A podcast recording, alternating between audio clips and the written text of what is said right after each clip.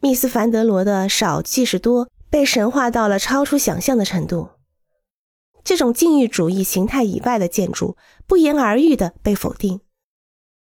针对建筑界的这种持续了半个世纪的状态，诞生了为打破这种状况所出现的各种流派。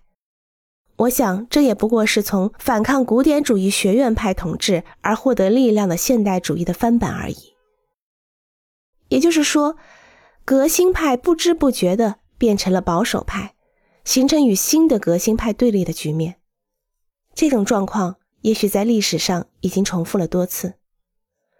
与自己所处的时代和社会无关，只要我们在做建筑设计这项工作，任何时代、任何文化的建筑都有共同的值得我们学习的东西，而且不仅是从建筑领域，应该更广泛的从其他的领域吸收新想法的态度，对于从事建筑设计的人来讲，难道不是非常重要的吗？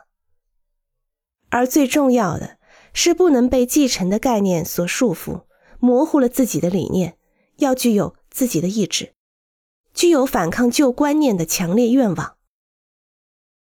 对我来讲，与同学们的接触，同与伟大的建筑作品和思想接触一样，是诞生新构思的一种激励。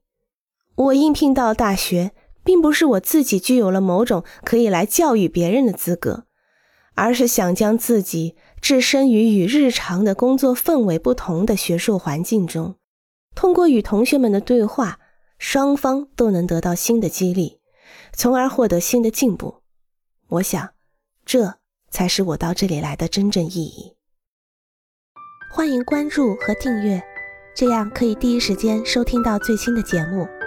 也欢迎大家多多点赞，并在评论区留下你的看法。